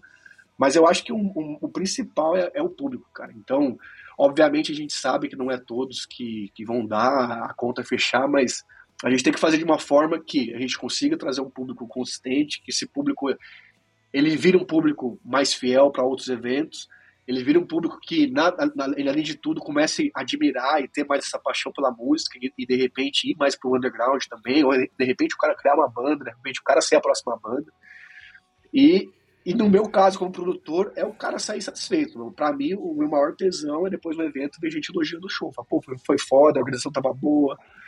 Então, de verdade, sem demagogia, assim, acho que o maior desafio é público, cara. Não, justo, cara. Até porque você falando assim, público não tem rolê, né, cara? Mais ou menos, né? Porque às vezes, às vezes a gente até sem público, a gente continua fazendo na esperança de conseguir trazer esse público. Mas, obviamente, se você ficar, pô, show atrás de show, tomando prejuízo, ninguém aguenta, né, cara? É, A gente tem que pagar as contas também. E, e isso que é le- legal, entre aspas, do meu lado produtor. A, a- a produção de evento, ele não é meu ganha-pão. Ele não é... Então, o, objetivo não é o lucro. Sendo bem sincero, o objetivo inicial não é o lucro. Obviamente, quero lucrar, quero. Se, eu tiver todo esse trabalho e sobrar dinheiro no caixa, excelente. Mas eu tenho vários casos de shows que não deram certo econo- é, financeiramente e a gente fez outro depois. E o Capivara, sabendo do tamanho do desafio que vai ter, eu acredito que possa ser um desses desafios, que a gente sabe que vai ter que investir muito dinheiro para ele nascer, mas em breve a gente vai estar colhendo frutos aí de uma forma ou de outra com outros eventos, enfim, outros projetos. Massa pra caramba. Pô, cara, e você falou aí, né, que do, do palco locomotivo e tal. Foi muito, foi muito complicado escolher o line-up, assim, do. Quando você pensou no, no Capivara Fest desse ano, você já tinha mais ou menos alguma ideia de line-up? Ou você foi resolvendo isso meio que na hora, assim? Cara, eu já tinha ideia de line-up pro palco principal que eu tive que ir adaptando. Como eu falei, a gente perdeu a Uhum, beat, sim. Outras coisas eu, eu queria o Racionais, não deu, a gente teve que se adaptando. E né, adaptando até nem, não só por também questões de data, questões financeiras mesmo, cara. Tipo assim, Sim. pós-pandemia, esses artistas grandes, é assustador, assim, pô, é, é complicado, entendeu? Uhum. E, mas pro palco locomotiva, qual que era a minha vontade, sendo bem sincero, eu não acho que ela saiu de acordo com a minha vontade pessoal, mas eu acho que fazer evento também não é só vontade pessoal, né? É, a gente tem, querendo ou não, a Hardcore Pride que já tem um nome consolidado na cena hardcore, certo? Sim. Então eu acredito que muita gente que viu, que a gente, ainda mais depois do Random Fest esse ano, que é um puta show legal. O pessoal que viu, pô, Capivara Fest, todo mundo tinha muita expectativa que ia ser um festival de hardcore, entendeu? Uhum. Então eu acredito que muita gente se decepcionou. Também fala, pô, esperava outra coisa, né? Então eu tinha um lado pessoal meu assim que queria num palco, no palco alternativo ter mais bandas voltadas pro hardcore. Quando eu falo hardcore, é ser um hardcore vai, mais pesado, vamos dizer assim. Sim. Não necessariamente pesado, por exemplo, a gente teve Dead Fish no, no outro, né? Teve, teve alguns outros projetos, algumas outras bandas mais melódicas. Mas essa cara mais de hardcore mesmo, entendeu? Do... E aí quando a gente fechou a parceria com a Locomotiva, eu dei total liberdade pra eles, que assim, a ideia é trazer o nome deles. E o Locomotiva já tem esse, eu não sei se vocês conhecem esse festival, mas ele já Sim, tem conheço. essa cara. Então, ele já tem essa cara mais alternativa que não é necessariamente hardcore. E algumas, em algumas edições eles têm uma banda outra hardcore assim, mas não é só hardcore. E eu acho isso muito massa. Isso é o, é o tipo de coisa que anos atrás, quando eu era mais moleque, eu torci o nariz assim, mas hoje em dia eu vejo com super bons olhos, eu acho que funciona. E eu vejo isso muito na gringa também. Eu acho que a gringa me abriu uma cabeça pra muita coisa de festival assim, sabe? Porque você vê a, banda emo tocando com a banda de metal, de death metal, cara, você vê de É, não, tudo. E do Brasil tem não tem essa tanto isso. separação, né? Não, você, pega por exemplo, o Turnstile, que, que estourou, né, cara? Pô, o Turnstile tá rompendo barreiras absurdas nos Estados Unidos, Uhum. É, tocando em festivais. Eu vi, eu vi o Turnstile, o Turnstile vai tocar numa rave de eletrônico lá na Flórida. Nossa, cara. que viagem. Então, tipo assim, é romperam todas as barreiras possíveis. Eu acho isso do caralho, tá ligado? Então, respondendo a tua pergunta, é, eu tinha essa intenção de trazer mais um, o hardcore, mas aí quando a gente fechou a parceria com a Locomotiva, eu dei essa total liberdade pra eles. Como eu te falei, eu, eu pessoalmente não conhecia muito Terno Rei, por exemplo, mas é uma banda que tá estourando. Tá estourado. Entendeu? Então, eu. E é uma banda que tem a cara do público locomotiva, né? Uhum, então, é, eu falei, pô, vamos, vamos abraçar, cara. É uma banda que tá, tá aí, tá, tá com um nome legal. E a gente, a gente tava fazendo uma reunião com eles, a gente perguntou, né? Cara, qual, que, qual banda que vem na cabeça de vocês? Assim, a primeira banda pra ser headliner de vocês? O cara falou, Terno Rei. Ponto, Terno Rei. Eu fui, você ter noção que eles falaram isso, eu fui no Spotify ouvir, eu não conhecia a banda. Aham. Então, então, porque às vezes a gente vive muito nessa bolha de mais Sim, hardcore, sim. assim, né? Então é. Eu acho que, de novo, tem que, a gente teve que abrir pra eles, e quando eu falo abrir de uma forma, uma forma positiva, aham. pra eles trazerem a essência deles pro Fest. E, e pra gente entender também esse público, né, cara? Eu acho que, de novo, o público que, talvez se converse, sabe? Então, é, é um, é um, eu digo que o Capivara é um experimento, cara. A gente vai ter. O feedback tem sido muito bom. Obviamente, a gente sabia que a hora que a gente anunciasse, por exemplo, a Tasha and Tracy, que são mulheres do rap, vai ter roqueiro chato que vai que reclamar. Obviamente teve isso, Uhum. sabe? Obviamente, quando a gente anunciou o Mato Seco, o pessoal, ah, mas esperava outro rock. Tinha muita gente pedindo outros artistas de rock ainda, né? De rock, de hardcore. Aham. Mas a gente, como eu falei, a gente tem que meio que jogar o jogo aqui no sentido de fazer um, um line-up vendável. Mas, de novo, eu não, quando eu falo vendável, não quer dizer que, ah, então quer dizer que na próxima edição vai ter sertanejo e funk. Não, Não, ali, Tem- num tem um- tem contexto... uma essência a ser é, seguida. sim, sim. Exatamente. Eu acho que, de novo, o rap, o rock e o reggae, eles, Eles se conversam muito, compartilham né? essência. Isso. Eles compartilham essência em algum, em algum momento, tá ligado? Assim, assim como no, tem um hardcore, que tem um CPM que é mais mainstream, a gente vai ter também no reggae um Armandinho Nat Roots que é mais mainstream. É, Mas o Mato. Seco já, já também é um, já é um, é um, Já é um nome um consolidado, reggae mais né? raiz. Sim. Exatamente. Então a gente vai ter essa mescla, né? Então, pô, o Planet, também por felicidade nossa, acabou de lançar o álbum. Nossa, álbum maravilhoso. novo. E que, e que se você for ver, por mais que os caras sejam gigantes, que o Planet hoje em dia só toca em festival grande, Pô, as letras dos caras tudo hardcore, mano. Sim, Todas as letras. total, né? total. Eles carregam a bandeira de maconheiro deles como sempre, e mas tá ali em contestação o tempo todo também, batendo de frente com, com questões políticas, de governo e tudo mais. Pô, quer Hum. coisa mais punk que isso, né? Exatamente. Então, então é, é- eu, eu tô bem satisfeito com o lineup que a gente chegou, porque como eu falei, apesar de ser um lineup mainstream, ele tem uma essência, entendeu? Uhum. Acho que essa, que essa é a ideia. E o, e o que, que o público pode esperar aí do Capivara Fest 2022? O que, que, que, que você acha que, o- que é o- que é a coisa que o festival vai oferecer que mais vai impactar o público, assim? Cara, modéstia à parte, isso não são palavras minhas até, eu tô ouvindo dos fornecedores, né? Porque a gente Uhum. teve que fechar som, pau, Sim, sim. Tá todo mundo chocado com a estrutura que a gente vai fazer ali. Que é algo hora. que Piracicaba não vê há muito tempo, Uhum. porque vai ser uma estrutura muito grande, palco grande, iluminação e e é engraçado que um dos caras que tava, um amigo meu, né, que tava pra fazer som pra gente, ele, falou- ele falou assim, feijão, vocês estão colocando mais som que no rodeio, cara. Tipo, Piracicaba que vai 15 mil, 20 mil pessoas. Eu falei, cara, a Aham. gente vai fazer. A gente tá com a, a nossa produção técnica, é o pessoal da Freak House. Pra quem não sabe, a Freak House é o pessoal que faz o Palco Mundo do Rock in Rio há mais de 20 Que anos. da hora, cara. Então, assim, a gente tá com uma produção foda, é, a gente tá investindo pesado nisso. É, apesar de eu falar que o trabalho é o mesmo de fazer um show menor, por ser em, em- proporções maiores, a gente tem uma equipe grande hoje de, de pô, desde de para correria do dia a dia, desde assessoria de impre- imprensa, desde marketing, desde produção técnica. Então isso eu tenho certeza que pela equipe que a gente tá, vai ser algo muito profissional, muito bem feito. Então é, de novo, modéstia à parte, vai ser algo assim que Piracicaba não tá nem acostumado a ver. A gente teve recentemente em Piracicaba assim, o show do Skank e tal, cara, nossa estrutura vai ter muito maior que a dos caras, muito mais. Isso, isso quem tá lá vai ver, entendeu? Então é, é algo que, de novo, tem, tem custo para isso. Então a gente conta muito aí com o público para estar tá apoiando, que a ideia é que esse festival ele nasça com essa excelência, entendeu? Então, tipo, é o cara que ano que vem ele vai falar, pô, ano passado tava fora, foi bem organizadinho, tudo, tudo no cronograma, som legal, iluminação legal, local legal, bandas legais. É, a ideia é justamente que isso nasça e, e, e cria essa, essa marca, não vou chamar de marca, o Capivara ele vai, vai ser uma marca, né? um festival que, que o pessoal já vai saber o que esperar no que vem. Então ano que vem a gente pode lançar uma venda, venda cega, né, que a gente fala, a gente vai ter Capivara 2023, sem anunciar o line-up, a gente sabe que vai ter gente comprando ingresso, porque ano que vem com certeza vai ser algo, no mínimo, igual, mas a, a ideia é que seja melhor e maior, entendeu? Então é, vai ser massa. Pô, você já cantou spoiler aí, então pro ano que vem a gente já pode contar com o Capivara Fest 2023 e mais alguns festivais aí que você falou que, que pretende definir como anuais, né? Cara, é, esse é o desejo do meu coração, né? Uhum. É, minha namorada tá aqui do meu lado, ela sabe que se eu tomar um prejuízo muito grande, ela fala, o que você vai fazer de novo?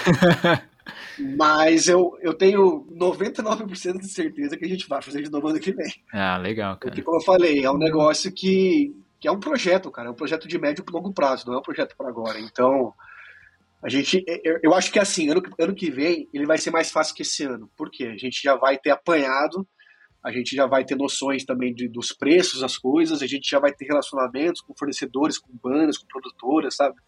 Então fica mais fácil as coisas. Nessa edição a gente tá. É, é, a gente é um bebezinho, a gente tá apanhando, entendeu? A gente tá chegando, é todo mundo vendo, pô, é um moleque gringo vindo pra cá fazer um rolê desse tamanho. Então, querendo ou não, assim, você tem que ganhar confiança e esse relacionamento com, com, com todo mundo, cara. Desde prefeitura até com, com polícia, bombeiro. É, é bizarro, cara. É, assim, é uma, tem toda uma burocracia que é, que é muito doida. Então, eu, eu, eu tenho certeza que vai ter ano que vem de novo, sim. Mas a gente vai trabalhar pesado para que esse ano dê certo ou dê o mínimo de errado possível, vamos dizer assim. Boa, maravilha. Quanto mais festival melhor.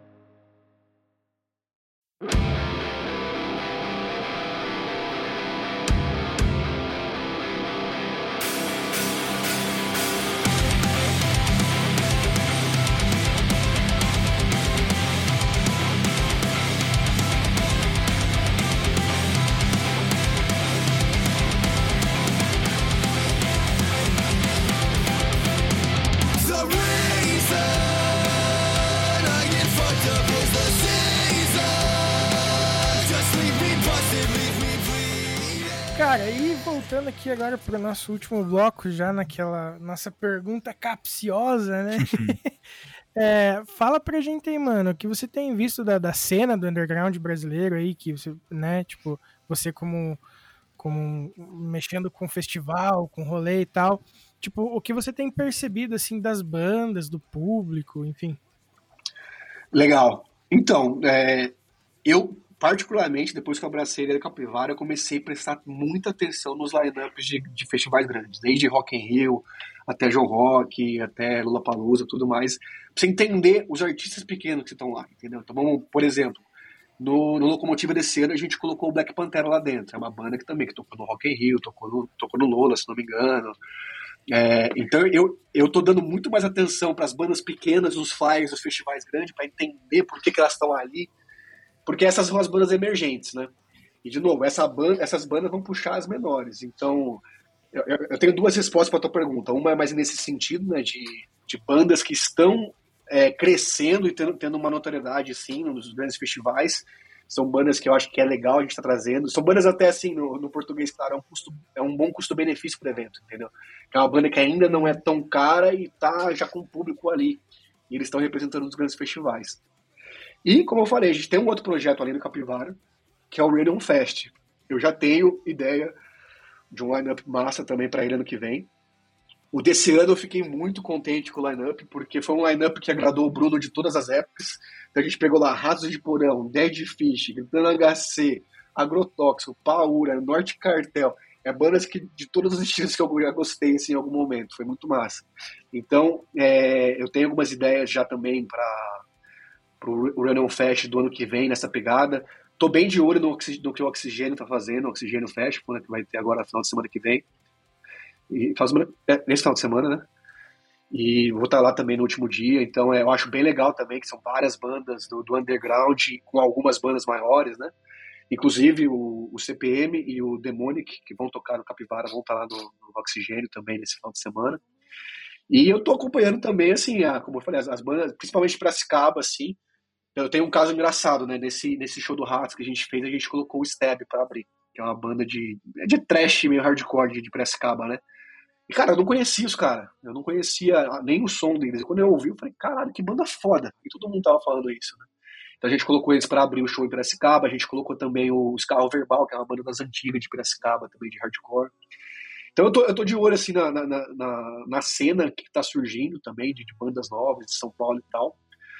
Talvez não tanto quanto antigamente, porque é mais nível de flyer mesmo, porque como eu não moro aqui, eu não, tô, eu não vou nesses shows, assim, eu vou... Quando eu tô aqui tem show, eu, eu tento colar, com certeza, mas é, é, mais acompanhar, assim, o que a galera tá falando.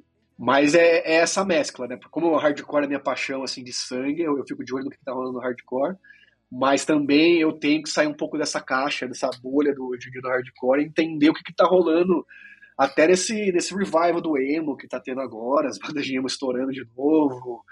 Querendo ou não, assim, eu, hoje a, a, gente vê isso com bons olhos porque, no fundo, o cara é rock, né? A gente foi para pensar, o hardcore é rock, tudo é rock. É o tipo de coisa que a gente, 15 anos atrás, a gente negava, mas, cara, hoje em dia, que o que tá em alta não é isso, que o que tá em alta é o funk, até o trap, outras coisas assim, a gente, a gente valoriza até as coisas que saem um pouco do nosso gosto musical, mas ainda tá no rock.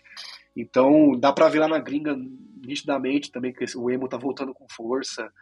É, então eu tô, tô, bem de olho nisso que tá rolando, assim, pra, pra, a ideia é, é a arte de fazer um show é, é justamente se decifrar, pô, que bandas que eu posso pôr junto, e hoje em dia, ainda mais nesse contexto de estilos diferentes junto, para que se possa fazer um show que, com sucesso, né? Até também para não ter esse problema, tipo, de repente um público é um público mais chato e vai não vai respeitar o outro público, entendeu? É difícil de repente você colocar uma banda muito pesada de metal, sei lá, botar o Crisium com o Fresno junto, é meio complicado. Eu já vi algumas vezes acontecer, então a gente está tentando aos poucos introduzir coisas desse sentido. Já fica alguns spoilers aí pro Capibara 2023, pode ver algo mais só. extremo, com algumas coisas mais melódicas. Mas, assim, pra, pra galera que é do nosso público, assim, do, da Hardcore Pride, quem me conhece, pode esperar que vai vir algo muito foda aí pro hardcore melódico barra punk pro Run Fest 2023. Boa. E então vamos pro nosso momento da indicação aí. Né, aquele momentinho maroto que a gente diz o que tá ouvindo aí, o que andou consumindo nos últimos dias. Então, Bruno, fica à vontade pra começar aí, mano. O que você, quis- o que você assistiu, leu, é, jogou, ouviu, enfim, vale de tudo e sem, sem limite de indicação. Beleza, eu vou falar algumas coisas gringas, algumas coisas brasileiras também. E, e, assim, não, de verdade, não necessariamente são novidades, mas pra mim são, tá? Demorou. Então, por exemplo, do Brasil, que é uma banda que eu gosto muito, eu nunca vi um show, vou ver esse final de semana lá no Oxigênio, que eu acho muito foda, é o Pense. Eu sei que eles já não, não são uma banda tão nova assim, mas é uma banda que, pra mim, como eu já tô fora há 12 anos, é uma banda da nova geração. É, cara, eu vi um show do Bayside Kings lá no. Acho que foi no Insane, lá em São Paulo. Conheço o Milton e tal. Que banda ao vivo, tipo, muito foda. Também já sei que também não é já tão nova, mas é uma banda que também, vamos dizer assim, que começou a ter mais notoriedade quando eu já tinha ido embora. Inclusive o Milton sempre me cobra um show em Piracicaba, já falei pra ele, ele toca, ele toca em Piracicaba direto. Eu falei, mano, toca menos em Pira que eu vou chamar, porque senão a gente quer novidade. e aí eu, eu falei isso pra ele no, no Insane, ele acabou de tocar em Piracicaba de novo. "Pô, é, então, de hardcore, acho que essas são as duas bandas assim que, que mais me impressionou ultimamente no, no hardcore brasileiro. Eu, no, nos Estados Unidos, sendo bem sincero, apesar de eu ter essa bagagem mais malvadona de hardcore Nova York, metalcore e tal, eu ouço muito pop punk.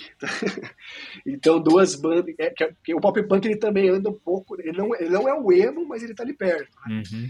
Então, é- são bandas que estão crescendo bastante nos Estados Unidos. Então, duas bandas que eu ouço, não vou dizer todo dia, mas quase, é o Story So Far.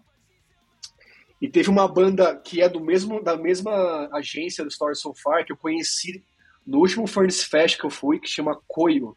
É K-O-Y-O. Que, mano, pra quem curte, pra quem curte pop punk, mais, mais, um pouquinho mais hardcore assim, é absurdo. E uma outra banda também que é do cara do Story So Far, que é do cara do Story So Far, é o No Pressure, que é uma banda já que toca nos festivais de hardcore mesmo. Toca do Sound and Fury da vida. Eu acho muito foda. É, isso de, de som, acho que é isso. De leitura, cara. Cara, eu leio bastante coisa, mas não. Vou dizer, eu, eu leio muita coisa de hardcore também, mas assim, hoje em dia eu leio mais livros de mindset, assim, pô, eu sou um cara bem PMA, assim, muito positivo com as coisas, eu sou muito daquilo lá, tipo, você põe na sua cabeça, você põe nos seus planos, você vai e faz, eu tenho muito isso na minha vida, até por isso eu faço é, show e tal. Eu tô lendo um livro agora que eu tô gostando bastante, e, puta, não vou saber o nome em português, mas chama Atomic Habits, deve ser Hábitos Atômicos, talvez, em português, que é um livro muito massa. Ah, que mais? De assistir, cara, puta, filme. Eu, eu durmo tudo no meio, no meio dos filmes, cara. Eu trabalho muito. Mas. Deixa eu pensar.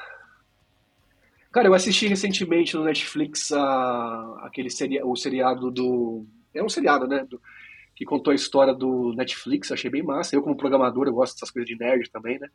Eu achei bem massa, que puta, mostrou uma persistência absurda lá dos caras do Spotify. Eu já teria desistido no meio do caminho, apesar de ser programador também. Eu achei bem foda.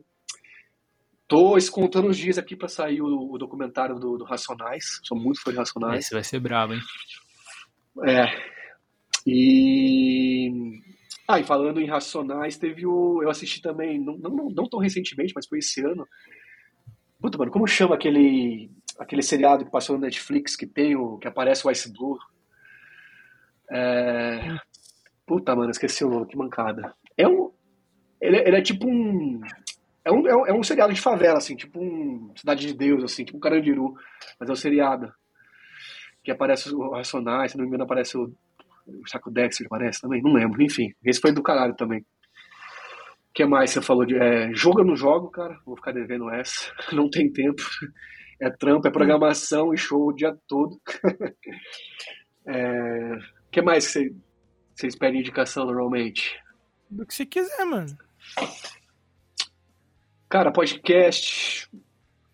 Eu gosto bastante do. Não é, é tão podcast, mas é um canal do YouTube do Punk, Punk Rock NBA, que é do Think McKenty lá nos Estados Unidos. O cara fala sobre muita coisa também de cena, de rolê. Ele tem um canal do pessoal dele, eu acho que pra quem não conhece, é inglês, obviamente, mas pô, vale muito a pena. Eu mesmo, assim, vira e mexe, descubro alguma coisa nova sobre alguma banda que eu curto, assim.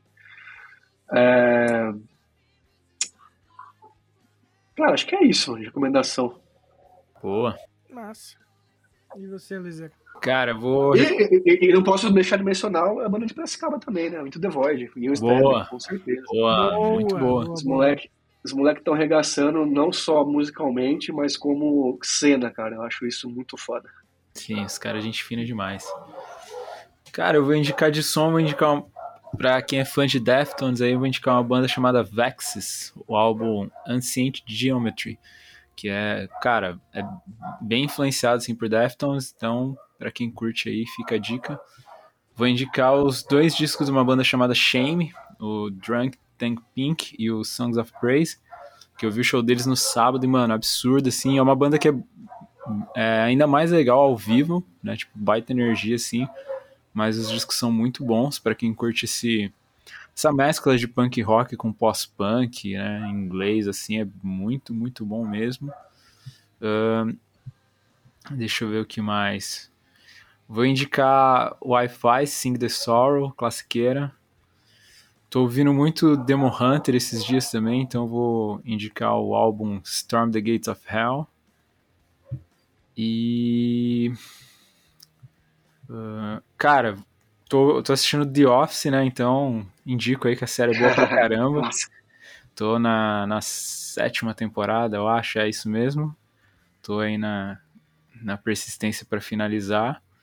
E de filme, eu, eu assisti recentemente aquele Era Uma Vez em Hollywood, do, do Tarantino, achei animal pra caralho, assim, demorei pra caramba pra assistir, me arrependi. Bom pra caralho. Muito foda. Gosto também.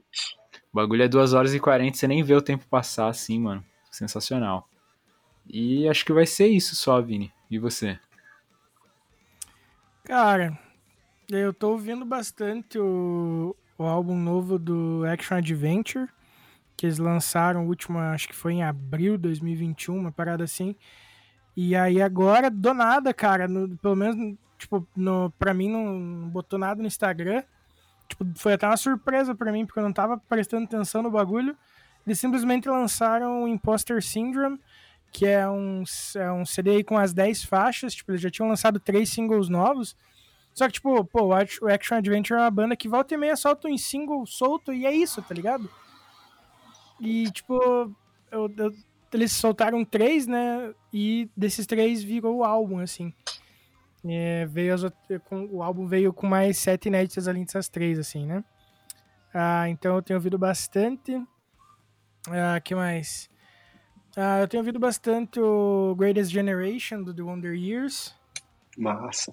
Que, porra, puta disco foda, cara. Hum, Eu acho é, incrível do início ao fim, assim, tá ligado?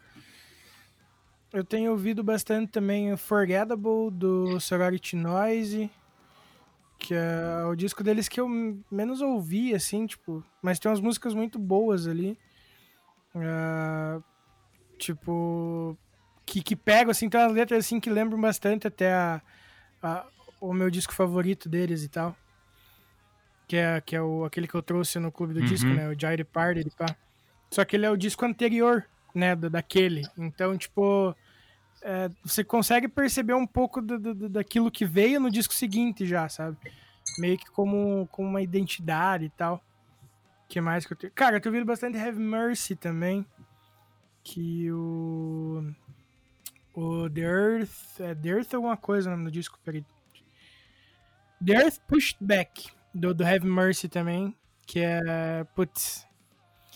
É uma música assim que, tipo, Let's Talk About Your Hair toca no, no, no rádio do carro, assim, eu canto berrando junto com o maluco, Uhum. tá ligado? que eu acho um refrão muito, muito foda, assim. E a voz dele é muito visceral, então. Mas acho que de coisas, assim, tipo, mais diferentonas que eu tô ouvindo, assim. Acho que é isso e acho que Otelo também é uma parada que, tipo, aí já é mais, tipo, folkzinho pop, tá Uhum. ligado? Mas tenho ouvido bastante também. E acho o trampo dos caras muito massa. Ah, aquele disco deles que eles fizeram. Ah, é que eu tô ouvindo a banda, né? Não digo o disco em Sim. si, mas aquele discozinho que eles fizeram, acho que é. Mapa Astral. É, achei no Spotify. Mapa Astral. Que eles fizeram uma música pra cada. Tipo, signo falando das. De como cada signo é, tá ligado? Mano, eu achei uma puta sacada massa. O jeito que eles, que eles fizeram o bagulho também, muito massa. Inclusive, fica a minha, indicação para esse disco em específico, apesar de eu estar ouvindo bastante a banda. E deixa eu ver, assistindo. Tava reassistindo a última temporada do, do meu desenho favorito, e na minha opinião, o melhor desenho, tipo, pra adultos que eu já assisti, assim. Pra adultos no sentido não sexual, gente.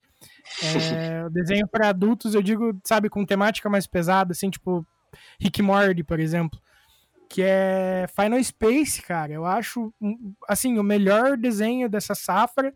Pena que a HBO não só cancelou o, a, a quarta temporada antes da.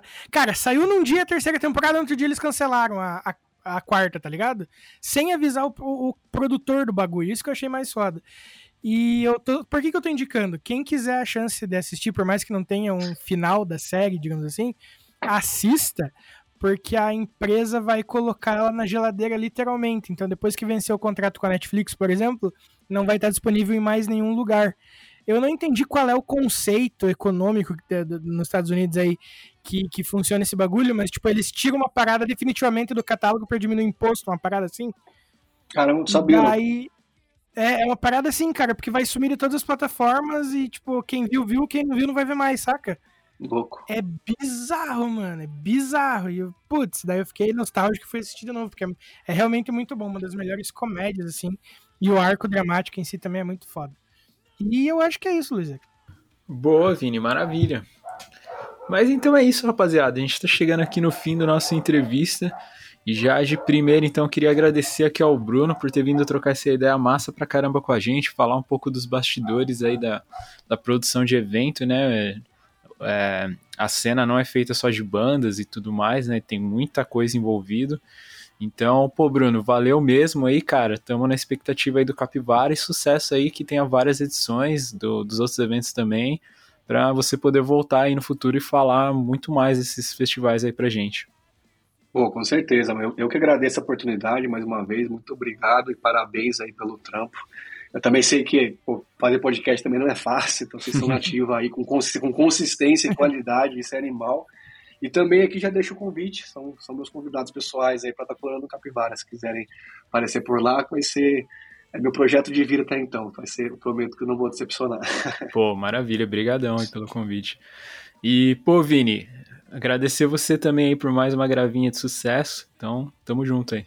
Ah, Tamo junto sempre, meu irmão. Sabe disso. É sempre um prazer estar aqui trocando ideia com pessoas maravilhosas. Boa. E onde o pessoal consegue ouvir o nosso podcast, Vini? A galera consegue ouvir o Podcore no Spotify, no Deezer, no Google Podcast, no Breaker, no Castbox, no Radio Public e sei lá mais onde. Mas no seu agregador de podcast favorito ou no meu, que é o Podcast Addict, que eu ainda acho que é o melhor. E eu acho que foi no podcast do do choque de cultura que eles falam assim, eles podem viajar no Spotify e nos outros eu não ligo. eu achei muito bom, mas enfim. Mas é isso então, rapaziada. A gente se vê aí no próximo episódio do Podcore. Então se cuidem aí, colhem no Capivara Fest. E é isso. Boa semana aí pra geral. Falou! Valeu. Valeu.